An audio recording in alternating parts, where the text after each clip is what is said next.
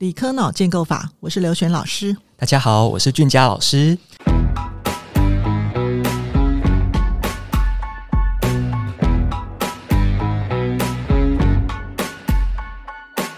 哎，俊佳，我们之前都在聊那个选聊科学，对不对？嗯，好，今天呃，我我之前我访问过很多我的学生，对。啊，也很多优秀的学生，还有教授。那其实，其实你也是我很优秀的学生嘛。好，那我们现在这样讲好了。我当年教你们的时候呢，我记得你是完全没有任何先修，也没有任何补习。对。那当时你这样一个素人进来，你怎么去适应我们的国中数理自由班的学习啊？嗯，好，我先，你要不要先介自我介绍一下？好，就是呃，大家好，大家应该很常在那个 Podcast 的集数呃听到我的声音。那其实虽然我。感觉跟老师一起录哈，说俊佳老师，可其实我以前就是刘老师的学生，在国中数字班的时候，嗯、那真的就像刚刚老师讲的，我真的是素人，嗯、就是我是真的是完全没有准备的状况下就进入了国中数理自由班。那待会我们还会再讲，在这个过程我学到哪些东西。那后来我念了建中的数理自由班，然后现在是在念医学系，然后已经开始进入临床的培训，这样对，所以这大概是我的背景。嗯，那也是很优秀的啊。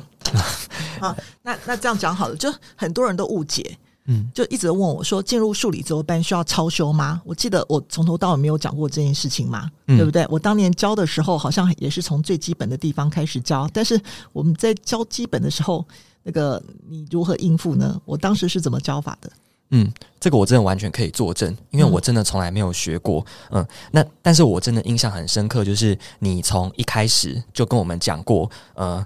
不要把自己资优想得太太高，好像诶学过什么东西就能够说嘴。你其实一开场是先镇住我们，你那时候的说辞是要先镇住我们，对，嗯、因为不要因为觉得自己资优，然后很骄傲，才有办法要真的很诚实、很踏实的，才有办法真的进阶。其实这个叫空杯理论，对，好，就说只有把自己先倒空，这时候才会有新的东西进来嘛。嗯，所以我真的很空，就是因为。我还记得那个时候，虽然都好久以前了，但我还记得国中那个时候八年级一开始接触理化，我们是怎么跟你学的？就是像我们的讲义，你给我们的讲义算是数字班哦，也有很多补充的东西哦。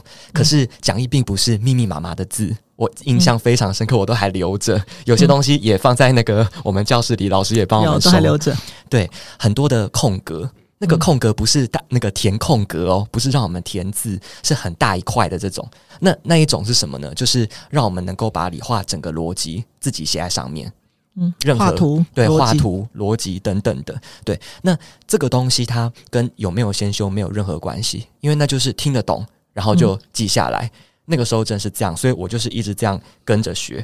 我觉得那个时候我也没有遇到什么太大门槛，就是上课专心，唯一就是因为。毕竟那个跟国小那个很长都是小考，很容易就一百啊九十九，那不太一样。嗯、遇到国中的题目了，诶，稍微转换一下学习的方法，可是我觉得还还 OK 啊，就这样跟上了。所以你当时一下从国小进入国中的时候，你心态有没有做转变？有。有，尤其是到了理化开始的时候，就是不是在用小学那种满足自己的 的那种写作业的方式。嗯、对，我还记得有一次啊，这个老师可能忘记了，嗯、以前我还停留在那种那个自以为努力的状况，就是我的确有开学第一次的小考，嗯、然后我在订正，我其实也没错很多题，嗯、可是我就重新抄了题目，然后把那个选项什么的，就是重写，而且我的字还算漂亮，那是一般老师喜欢的方式，对，对不对？然后从以前到现在。我以为这样子感觉，诶、欸，我我是好学生，这样结果有被你发现，有被我念，有，你就说真正聪明的订正方法根本不需要这样子做，这是在浪费我自己的时间。对，你只要记住自己错在什么观念，对，好，你不管写在什么地方，你写在错题本或写在课本上某一部分，你用便条纸贴着，其实都算是订正。对，所以我记得那个时候对我来说，国中的数理。尤其我又在自由班，然后跟着你们学，其实都还算扎实。我唯一需要调整的就是一些学习的方法，有时候我会 over 了，其实根本不需要。但是慢慢的意识到自己的问题去调整，我觉得这是我国中最大的进步吧。有有啊，我见你们那一届那个，我可以讲那件事情吗？嗯，就是一来七下的时候呢，开始就几个人来找我，就下了很多许愿树，就说。要台湾国际科展一等奖，或全国科展金牌，或是拿到呃 IJSO 金牌，然后去考上科学班。那我当时觉得哇，好多 好多张许愿书、许愿条在我身上。嗯，那后来其实我一直在跟他们讲说，任何东西你可以有梦想、有理想，但是你要先从最基本的开始要实践。嗯，我这句话很难理解，他们觉得说，哎，我们已经先修过啦，我们跑过啦。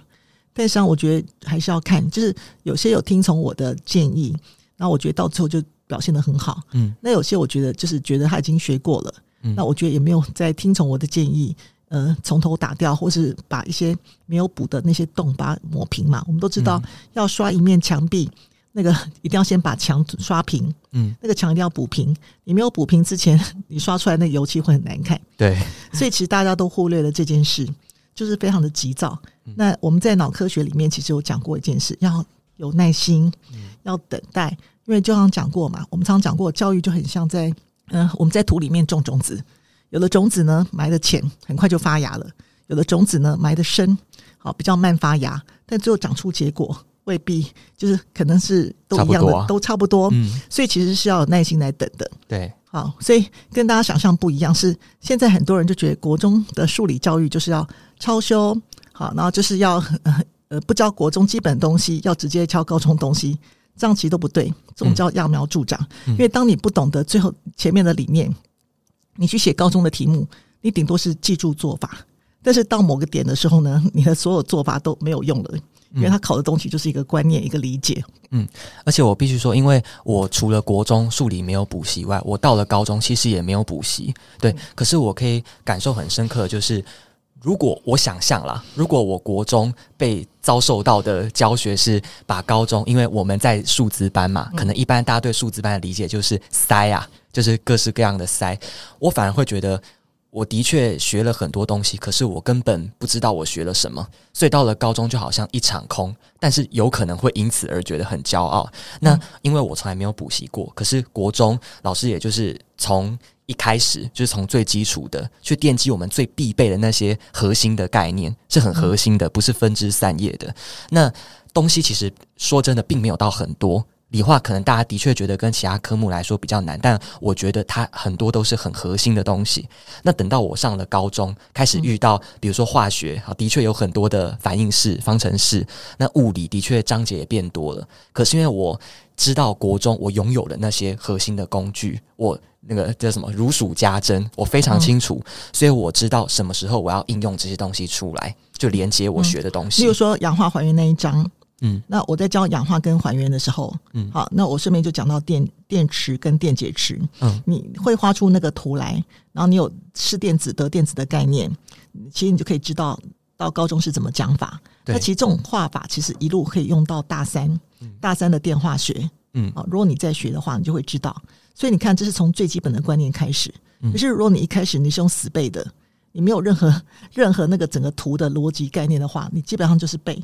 到高中这种方式，这种电解池这种方式多得不得了，你你怎么可能每一种全部都用背的呢？嗯，其实就是逻辑嘛。其实其实万中归一元，我们常讲过嘛。你所有的所有的呃，怎么讲？我记得我看过一部电影叫叫《永远的气宗》，嗯，其实到最后就是气宗。你当你你有那个内化成你所有的能力，好，那你所有东西才能够发挥。对，好，那像你这样子，我记得国中的时候，我还蛮印象深刻的。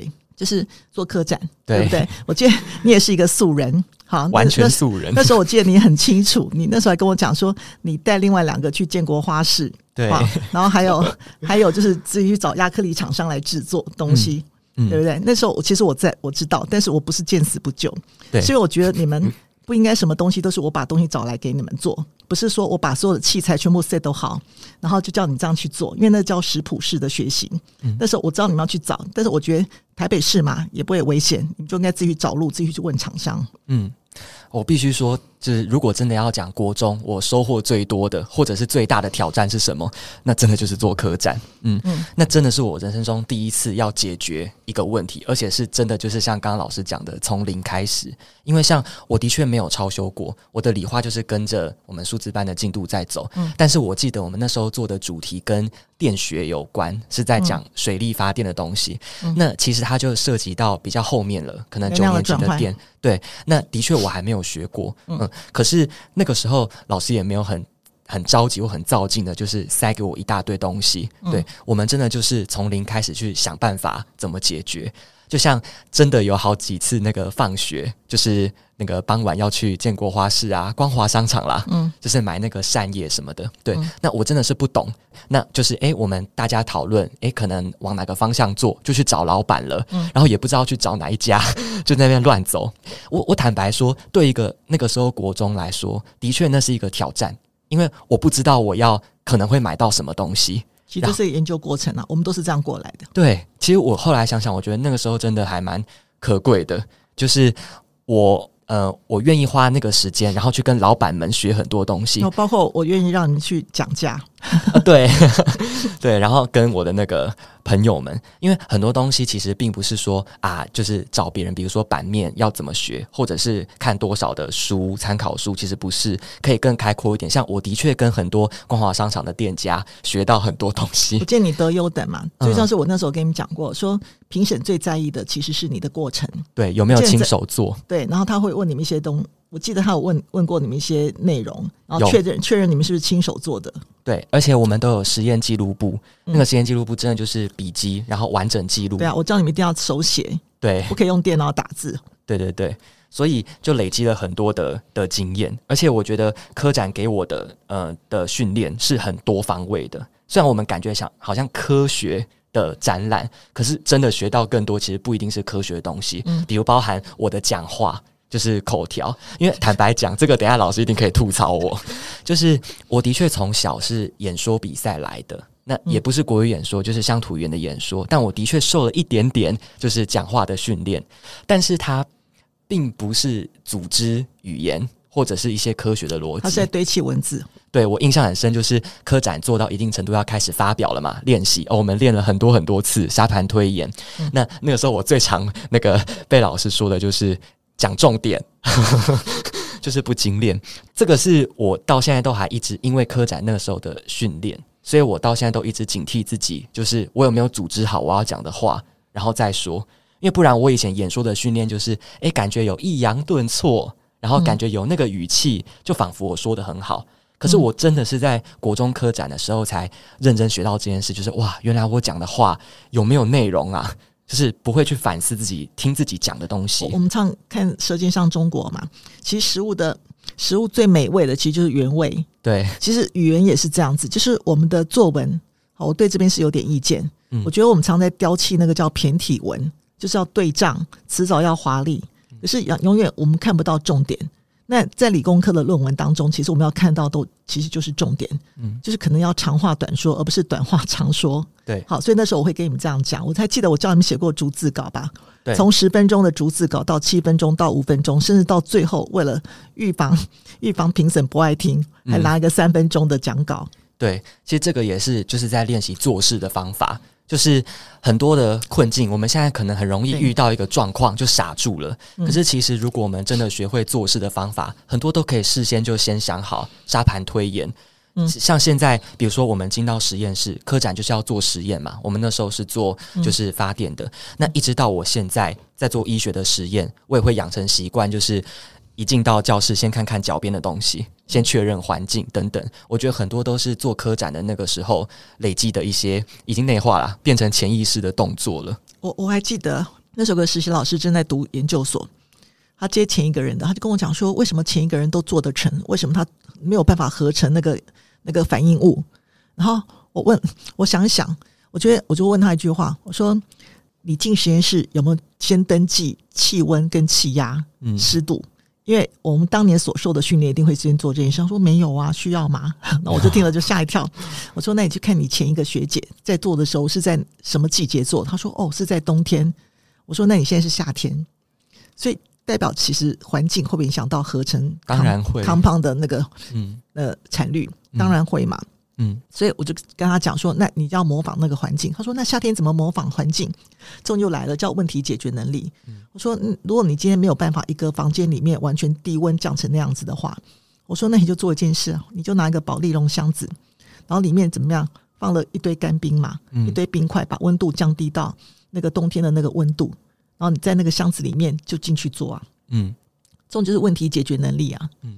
这其实就是很简单一件事，是现在孩子享受了那种很贵的仪器，但是从来没有想过如何克难去做。那当然，我这是练出来的，因为当年我没有半毛钱带着你们一堆做客展，因为学校没有给我任何经费，嗯，所以在没钱的环境之下，可以做出来？当然也是可以做出来，不用钱就可以现身说法，不用钱就可以做出很很好的客展的。对，所以所有的东西是在于创意，好，这种就要跟大家讲的嘛。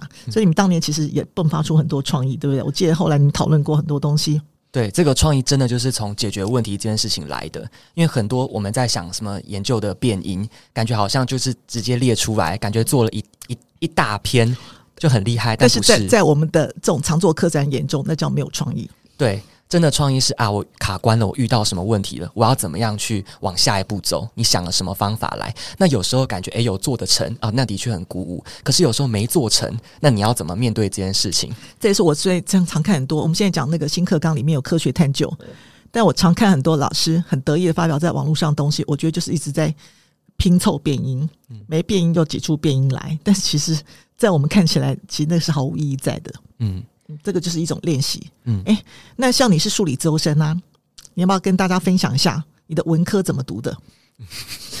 好，文科，我记得有一年我这样讲好了，我记得有一年，呃，那时候你们刚考上高一嘛，嗯。然后你们一堆考上那个科学班、数字班的学长学姐们都回来演讲。啊、对，我还记得那时候你考大家七月流火。对，就现场只有我答出来。我说七月流火是天气变冷，不是变热。嗯，然后你那时候还称赞我，对不对？对。好，那可见你的国文程度也是不错的嘛。嗯，但是我说，因为那时候我记得那个时候才高一嘛，也才国中刚结束没多久，所以对我来说，我不是在臭屁。我现在这样子说，可是其实真的，我国中并没有花。太多的心力，就是觉得文科很焦虑，社会很难读，国文、英文，我好像没有经历过这个过程。嗯，那我后来想想是为什么？呃，不一定是因为我的阅读速度比较快，我觉得是我从来没有讨厌过我读的那些东西，就是、嗯、跟脑科学一样，你要感到有趣，才能调动杏仁核，没有办法把短期记忆变长期记忆。对，我不会排斥它，然后真的就像老师之前讲的，比如说讲到历史，讲到国文，可以有脑中有那个画面出来，而不是只是拘泥在被解释。那也还好，那个时候我国中的国文老师也没有很限制我说一定要一字不漏，然后逗号都要对，他不是那样的老师，所以我还有足够的空间。但我也必须说，如果现在有很多的学弟妹们，可能你你认为跟学校就是上课的方式，你觉得不太能接受，觉得没有效率，那其实你自己也有。很大的空间去想想可以怎么读这些文科，嗯，那个时候因为我说嘛，对对我来说读文科不是一件太困难的事，所以我就变成有很多多余的时间去 try 一些有的没的的方法，很奇怪的方法，嗯，比如说分享一下，对，比如说历史，我还记得现在可可能跟现在的课纲不太一样了，嗯，那时候有一个单元在讲那个国民政府移来移去，嗯，就是一下在南京，一下在哪里，对的变迁，那那一块我。我那个时候遇到的困难是啊，这样子课文好陌生呐，就一个点跳一个点，无聊。嗯，所以我自己就很闲嘛，我就在我家房间书房的墙壁上做了几张标签纸，然后就有点像把墙壁变一面地图，然后就开始讲给自己听，然后粘贴撕那个贴纸，就是诶，现在在南京了，然后诶，发生什么事了，然后就贴到另外一个地方去。自己在玩游戏嘛，对，就让让让学习是有趣的，而不是被逼的。对对对，所以就是有这种时间可以让我 try 这些方法。然后像地理，我也印象很深。那个时候我们就是老师刚刚说回去跟学弟妹们分享的时候，我还记得我有秀这张图给大家看，就是地理在讲全球的气候，比如说有热带雨林啊，有温带的什么海洋的气候。那我就手绘了一张全球气候的分布图，而且我那个画也不是就是像素描一样完全照着画，我是自己画出来的。然后去跟课本去对照，那是因为我真的理解为什么温带海洋会出现在这个地方，为什么这个地方的洋流是这样子流，然后我再画出来。那这没有任何的老师强迫我这样子做，可是因为我很我有时间，然后我觉得有趣，所以我就画完了，然后觉得非常有成就感。对，所以嗯，我觉得这就是我国中文科的读法耶。我觉得很多人可能都在求说啊，有没有什么可以一招半式走天下的？就是啊，学霸们就一定有什么子弹笔记术？学学霸的笔记，但其实我说真的啦，那个笔记哈，那个参考书已经写的很漂亮了。第一点、嗯、第二点、第三点，但是大家有没有看过一次？就是如果你真的看过一次，你会发现看完之后其实没概念。对，就填完格子，我根本没有半点概念。嗯，所以我上次讲过说，其实就是要用空空照图，嗯，要看，然后先看好你整个要学什么东西，那你就会记得很清楚。对，因为我觉得鸟看你才有办法对症下药。